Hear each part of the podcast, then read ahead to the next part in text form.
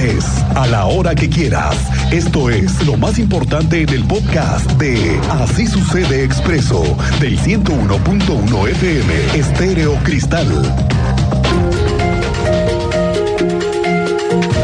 Bueno, que le cuento que esta mañana me sucedió que venía manejando sobre la altura del anillo vial Fray Junípero Serra, justo a la altura del puente peatonal que divide el Marqués y Querétaro. ¿Lo has visto? Uno blanco que dice Querétaro y el Marqués. Sí, señor. Es el puente peatonal que lleva el nombre del Marqués. Y metros antes, donde se, escuen- se- se encuentra una bodega de autoservicio donde despacha la mamá Lucha. Ah, ¿cómo no? Ahí del enfrente. Bueno, sale corriendo un chavo, sale corriendo con una playera blanca y se cruza corriendo el anillo vial Fray Junípero Serra, pero con una valentía que difícilmente lo ves.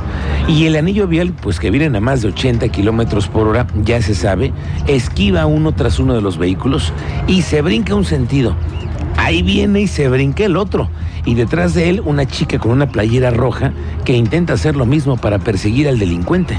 Resulta que era un ratero y entre los que andan caminando por ahí empiezan a escucharse los chiflidos para pedir que lo atrapen. Los que estábamos observando el hecho, me incluyo, nos dimos cuenta de la presencia de la unidad de la Policía Municipal del Marqués, la E E0148, que esta mañana acudieron así al llamado y en menos de un minuto lo habían detenido. Un, de- un minuto lo habían detenido, no lo miento así. Un par de elementos, una mujer y un hombre a bordo de la unidad, de estas nuevas, por cierto, le echaron agilidad y en nada le dieron alcance a este vago que ya se había robado una bolsa, le había arrebatado la bolsa a una señora y se hizo el muy valiente para cruzarse el anillo vial. Lo consiguió y lo pescó la policía del Marqués que por lo que estamos viendo, pues siguen batallando, igual que los vecinos, por los robos que se presentan allí en la pradera. Al rato le tengo más detalles.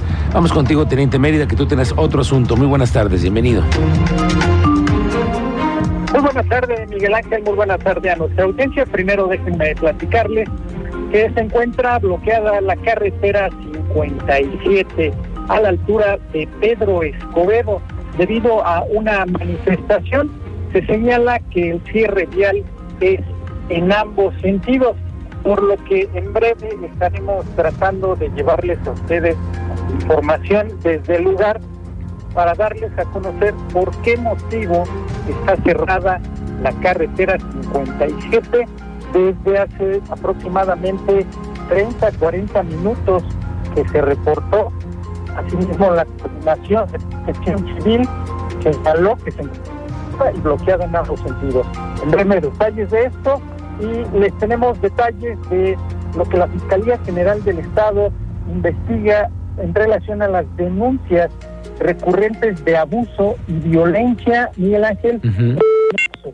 El fiscal general del estado de Querétaro ha confirmado la existencia de denuncias relacionadas con lesiones, homicidio y privación ilegal de la libertad en anexos de la entidad. Esto mismo genera preocupación y ha llevado a la judicialización de varias carpetas de investigación, así como la realización de exhaustivas indagatorias, pero mejor escuchemos el testimonio del fiscal Alejandro Echeverría. tema muy importante el que tú comentas, primero porque efectivamente a través de los últimos meses, sobre todo de este año, ha habido denuncias muy recurrentes de este tipo de, de anexos, porque en algunas ocasiones se dan sobre todo las privaciones de- ilegales de la libertad, en las- algunas otras, dados los procedimientos que ellos utilizan, realmente a veces se cometen algunos excesos y llega a ocurrir hasta el grado de los homicidios.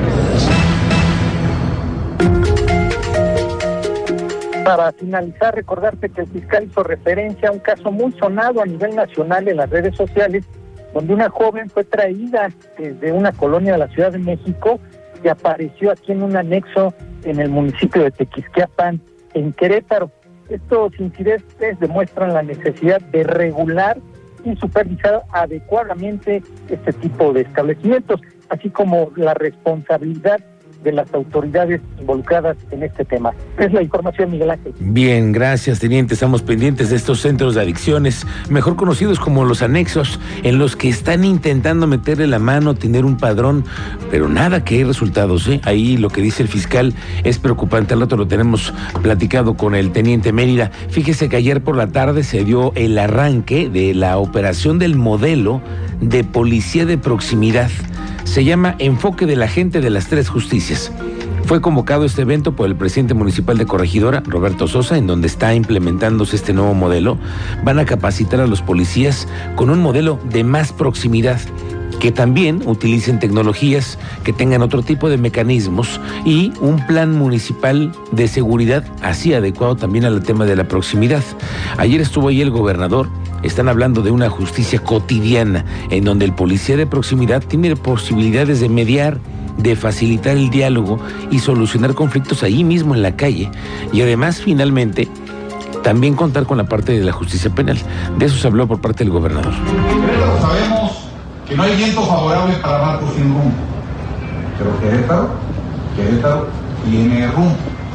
En Querétaro no, solamente sabemos cuáles son los retos que tiene Querétaro, sabemos cómo hacerlo y sabemos que la única forma de hacerlos es contigo, es juntos, sociedad y gobierno, para trabajar para la paz que tanto anhelamos. Oiga, todo indica que va avanzando favorablemente y al menos se ve que hay un plan mucho más definido para que sí o sí se construya un nuevo proyecto que es el del acueducto 3, sería el 3, ¿no? Que es este proyecto en donde ya está buscando el gobierno del estado tener el, el palomazo del gobierno federal. Se necesita ahora que se reparta el agua y para ello hay otro plan, tú lo conoces mejor. Andrea Martínez, ¿cómo te va? Muy buenas tardes. Muy buenas tardes y también a toda la audiencia. Pues así es, el próximo 22 de junio se definirá la asignación del agua para la ejecución del acueducto 3 en Querétaro. Sí, lo reveló esta mañana el gobernador del estado, Mauricio Cure González, que bueno, adelantó que esto será en el marco de una reunión que se llevará a cabo en la Ciudad de México, donde estarán presentes autoridades de la Comisión Nacional del Agua, de la Comisión Estatal de Aguas y también de la Comisión Federal de Electricidad. Escuchemos esta información que nos daba a conocer el día de hoy el gobernador de Querétaro. Seguimos esperando la asignación. El día 22 hay una reunión importante en México para con la CFE y Acueducto 3 para ya entregar bien el proyecto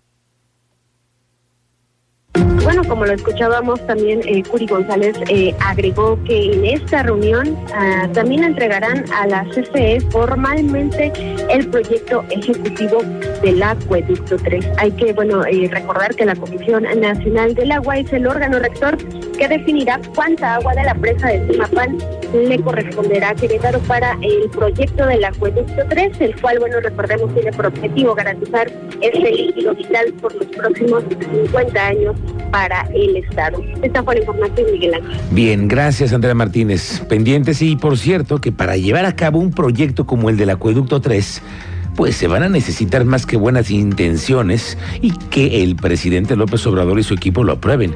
Se va a requerir millones de pesos. Y aquí el gobernador Curi tiene varios caminos. Uno sería concesionar la obra y el agua que se extraiga y que sea una empresa la que opere el proyecto. Y la otra es que el gobierno lo siga operando, que crezca la SEA y se consiga que el recurso sea para Querétaro en un proyecto así.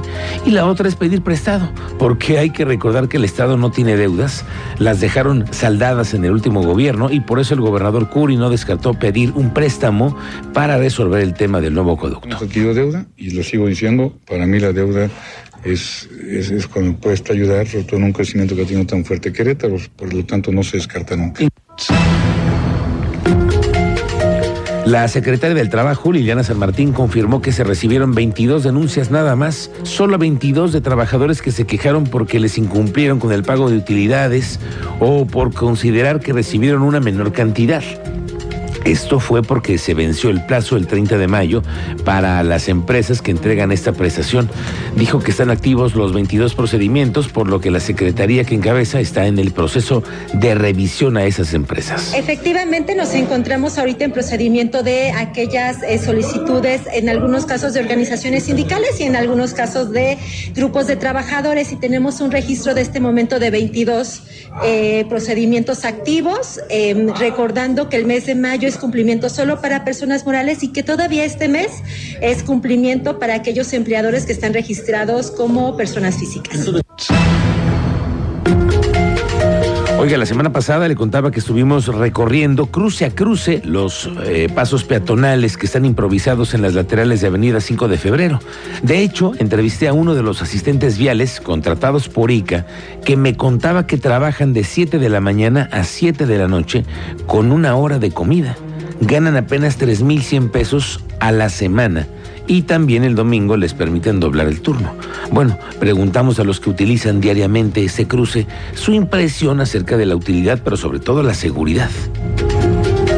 ¿Y qué nos pasa? Que a veces tenemos que este, cruzar entre los autos y los mismos pues, auxiliares viales, pues sí tratan de como de avisarle a los autos por los que vas a cruzar, pues que va a haber el paso, pero a veces no. O sea, a mí una vez me tocó que fue esa ocasión donde no se pudo hacer bien la línea porque ya estaba el tráfico y este y pasó una moto súper rápido eh, o sea casi casi casi se llevaba a la chava que estaba adelante de mí cruzando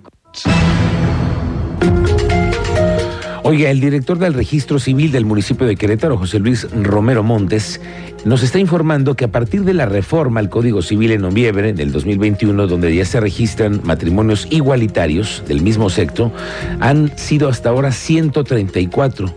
En el marco del mes del orgullo gay, el titular del registro civil dijo que estos actos se registran de forma normal ya en las oficinas del registro civil capitalino. El matrimonio, a final de cuentas, es un acto registral que se encuentra eh, eh, en el Código Civil y como tú o lo señalamos anteriormente, bueno, pues ahorita es, es, un matrimonio más, entonces se está dando el trato pues como a cualquier persona que, que, se quiera casar. Yo creo que sería discriminatorio hacer distinciones.